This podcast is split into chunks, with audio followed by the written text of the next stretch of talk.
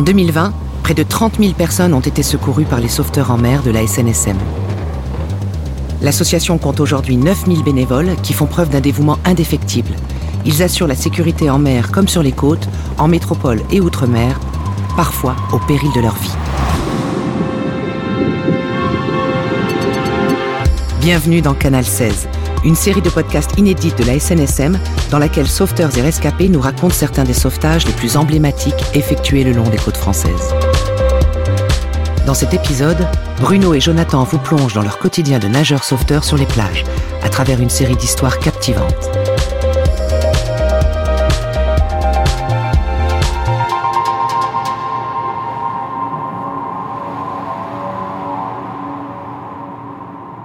Je m'appelle Bruno, j'ai 24 ans, j'habite Grenoble. Je suis en deuxième année d'étudiant en soins infirmiers. J'ai grandi dans le sud, à Sanary-sur-Mer. Mon père était à la SNSM euh, depuis les années 1980. Euh, C'est grâce à lui que j'ai un peu pu euh, découvrir ce milieu. Puis à l'âge d'à peu près 16 ans, j'ai commencé vraiment à me à m'intéresser au sport nautique. J'ai pratiqué de l'apnée en club. Et c'est à ce moment-là que j'ai, je me suis décidé à passer la formation pour devenir nageur sauveteur. Faire une saison avec la SNSM, c'est durant un ou plusieurs mois pendant l'été, assurer la surveillance d'un plan d'eau, la sécurité des baigneurs, faire des missions de prévention, sensibilisation auprès des baigneurs, euh, notamment les enfants, les parents. J'ai fait ma première saison été 2015, j'avais 18 ans. Ça a été un déclic. C'est à ce moment-là que j'ai eu envie de me tourner vers euh, un métier plutôt orienté aide à la personne. Et il y avait aussi ce petit côté montée d'adrénaline qui me plaisait beaucoup quand on partait en intervention et donc euh, essayer de retrouver un peu dans ma carrière professionnelle cette sensation-là. Salut, c'est Jonathan. J'ai 28 ans, je suis en création d'entreprise, en auto-entrepreneur, euh, multiservice et décoration intérieure. Je suis rentré à la SNSM en 2017. J'ai passé tous les diplômes qu'il fallait donc pour être nageur sauveteur. J'ai fait une saison sur les plages, donc en 2018. Et ensuite, euh, par vocation, je suis entré donc à la station de Bandol euh, en tant que sauveteur embarqué, en tant qu'équipier. On alerte 24 heures sur 24 et euh, c'est parti quoi. Il y a une intervention qui m'a marqué plus particulièrement, c'était la première fois que j'avais à gérer une intervention assez complexe en tant que chef de poste. On est le 19 juillet 2018, il est environ midi, la plage commence à se vider puisque les familles euh, qui sont venues se baigner le matin euh, partent pour aller manger. Le soleil tape fort, la mer est calme, pas de danger particulier, la flamme est verte. Ce jour-là, nous sommes quatre sauveteurs. Moi, je suis avec un collègue euh, au poste et on a donc deux nageurs sauveteurs qui sont en lame. Parmi ces deux collègues, il y a Jonathan. La lame, c'est lorsque l'on va un peu plus au contact des gens. Généralement, on marche le long de la plage.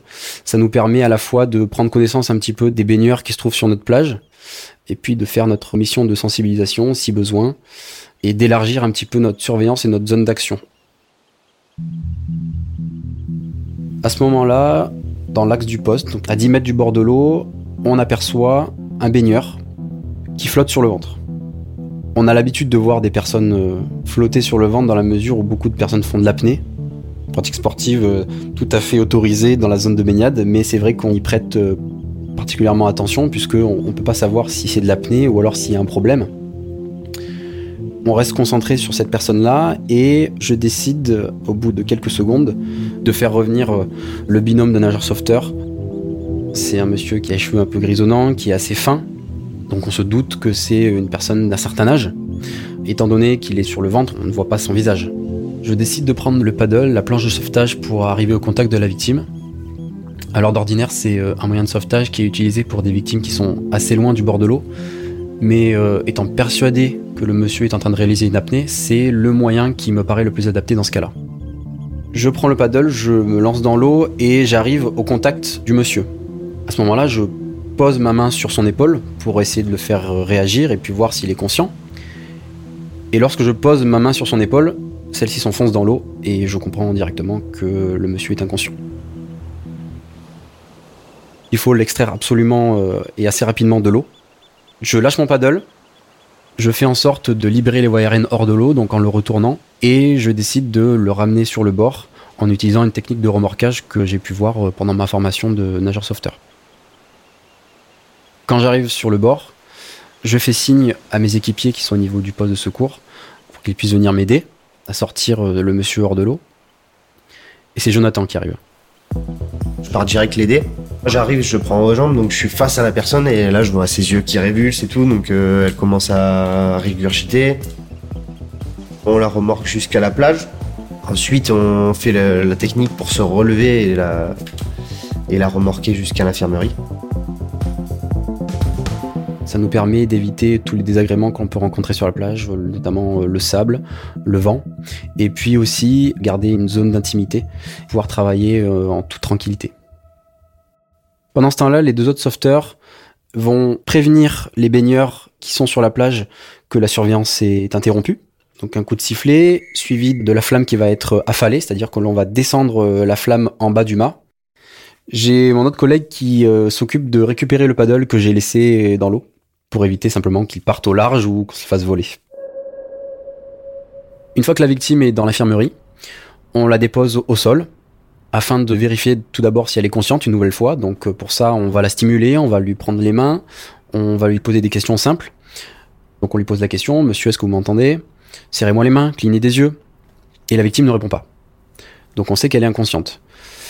Ensuite, on va vérifier la présence ou l'absence d'une ventilation spontanée savoir si la victime respire. Pour ça, on va basculer la tête en arrière et pendant 10 secondes, on va observer un éventuel euh, mouvement d'abdomen ou de poitrine et essayer d'entendre ou de percevoir un souffle. Au bout des 10 secondes, on conclut que la victime ne respire pas et donc qu'elle est en arrêt cardio-respiratoire. Donc là, on voit qu'il n'y a pas de respiration. Donc on va commencer à faire les gestes euh, de secours pour une RCP, en fait, euh, réanimation cardio-pulmonaire. À savoir qu'en noyade, il faut d'abord faire 5 insufflations avant de, commencer les compressions. Bruno part chercher le, sac de secours parce que quand on arrive, en fait, le sac de secours il est encore au poste, il est pas dans l'infirmerie. Je fais les 5 insufflations du coup sans le matériel. Un peu dans le stress quoi, donc euh, je prends mon t-shirt, je mets sur la bouche pour pas être en contact direct. Normalement, il faut l'oxygène avec le, on appelle ça le bas-vue pour euh, les insuffler en fait à la main. En fait, ça fait comme une grosse poche d'air. Moi, je sors de l'infirmerie mon rôle à ce moment-là est d'alerter les renforts. Je vais dans le poste, j'appelle le SAMU, je leur signale que nous sommes en présence d'un monsieur qui a fait euh, un arrêt cardio-respiratoire et que le massage cardiaque est en train d'être effectué. À la suite de ça, je comprends que mon rôle va être de prendre en charge la famille de la victime. Je sors du poste et j'aperçois une dame sur le bord de l'eau, complètement perdue, qui scrute euh, la plage. C'est la femme euh, du monsieur. En m'approchant vers elle, je l'informe donc de la situation. Je sens à ce moment-là qu'elle est un peu perdue, qu'elle ne comprend pas forcément ce qui est en train de se passer. Ce qui est important, c'est de vraiment informer au maximum et expliquer ce que nous sommes en train de faire et comment va se dérouler le, le reste d'intervention, leur dire que les pompiers vont arriver. Le but là étant de rassurer et de l'autre côté, je vais quand même jeter un œil euh, à l'intervention qui est en train de se dérouler dans l'infirmerie. Et au moment où je rentre, on est en pleine phase d'analyse par le défibrillateur. Donc euh, le défibrillateur va analyser le rythme cardiaque de la victime. Et j'observe des mouvements au niveau de l'abdomen du monsieur. On décide de revérifier la ventilation. Donc avec la même technique que précédemment, on bascule la tête en arrière et on va observer les mouvements de l'abdomen ou de la poitrine. Pendant 10 secondes, on observe des mouvements de l'abdomen et donc on en conclut que la victime respire. Il va prendre le pouls et là, donc il sent quelque chose. On se parle, on se dit, euh, de le reprendre parce qu'on n'est pas sûr vraiment. Et au bout du deuxième, vraiment, euh, là, il, sent le pouls et du coup, euh, là, dans notre tête, c'est, on se dit, ça y est, on l'a sauvé.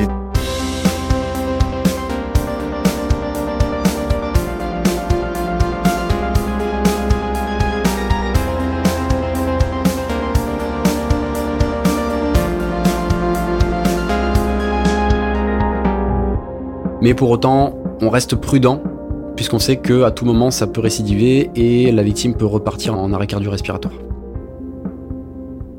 Une fois qu'on a constaté que la victime avait repris une ventilation spontanée, on décide de la mettre en position latérale de sécurité, tout en restant attentif jusqu'à l'arrivée des renforts.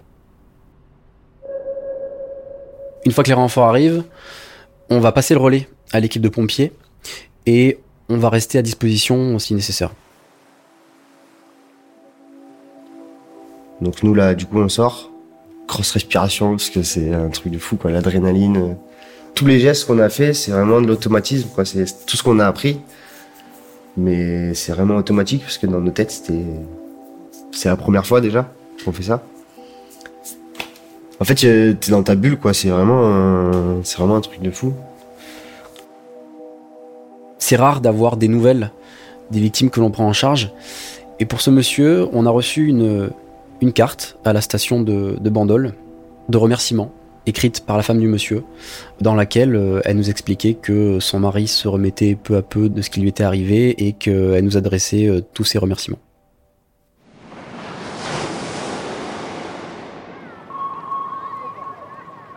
Pendant l'été 2020, la plage est remplie comme elle l'est euh, pendant la période du 15 juillet au 15 août. On a une dame qui se présente au poste et qui nous prévient que sa petite fille a échappé à sa vigilance et qu'elle ne la retrouvait plus. La première chose que l'on va faire est de demander à la maman de nous donner une description physique. Les seules informations dont on dispose sont son âge, elle a 7 ans, sa couleur de cheveux et la couleur de son maillot. On va envoyer nageurs sauveteurs en lame de façon à pouvoir couvrir toute la surface de la plage et essayer d'aller retrouver la petite fille qui a disparu. La maman de la petite fille qui est avec nous euh, semble plutôt affolée, ce qui est compréhensible. Nous, notre rôle va être euh, évidemment de la rassurer et de tout mettre en œuvre pour euh, retrouver sa petite fille. On lui propose de continuer les recherches avec nous. La particularité de la plage de Renécro est qu'elle dispose de plusieurs entrées ce qui forcément augmente le périmètre de recherche. Au bout de 40 minutes de recherche infructueuse, on a un monsieur qui vient nous voir au poste de secours et qui nous dit avoir vu une petite fille euh, errer sur la route. Et effectivement, la description colle avec le témoignage. Le premier réflexe est d'envoyer un nageur sauveteur sur place. Et quand le nageur sauveteur arrive sur place, la petite fille n'y est pas. Compte tenu de ces informations-là, on conseille à la mère d'aller se rendre sur cette route où la petite fille avait été euh, aperçue et elle revient euh, dix minutes après euh, avec sa petite fille au poste de secours. C'est le soulagement général, la, mission de recherche d'enfants est terminée. Pour éviter ce genre d'incident, on dispose de bracelets d'identification de couleurs euh, diverses mais surtout fluo qui permet d'être facilement repérable, sur lequel on va venir inscrire le prénom des enfants et le numéro de téléphone des parents. Nous, notre rôle en tant que nageur sauveteur, c'est de sensibiliser et de pouvoir distribuer les bracelets d'identification euh, aux familles.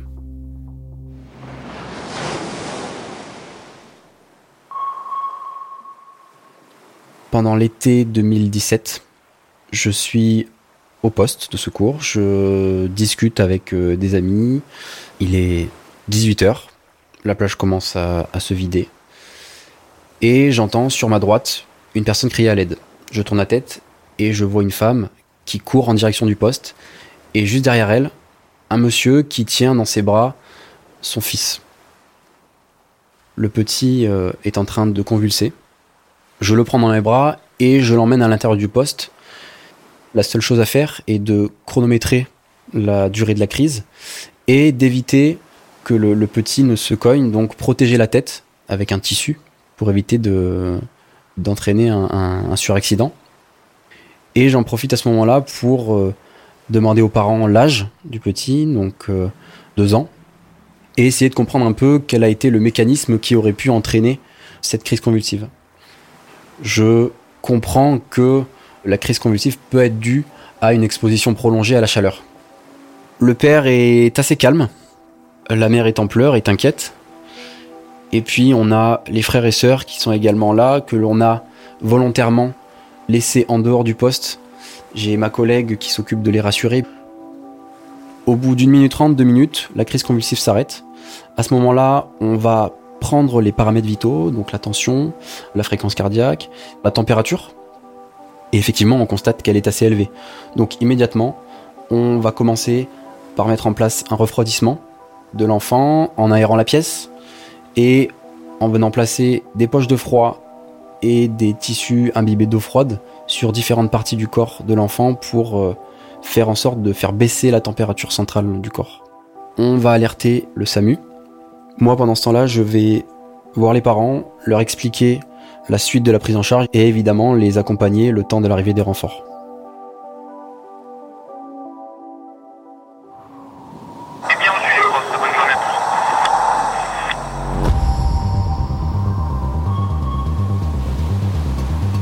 Le sauvetage de la vie humaine en mer et sur les côtes est gratuit. La SNSM est une association qui vit essentiellement grâce à votre générosité. N'attendez pas d'avoir une bonne raison de les soutenir. Faites un don sur snsm.org.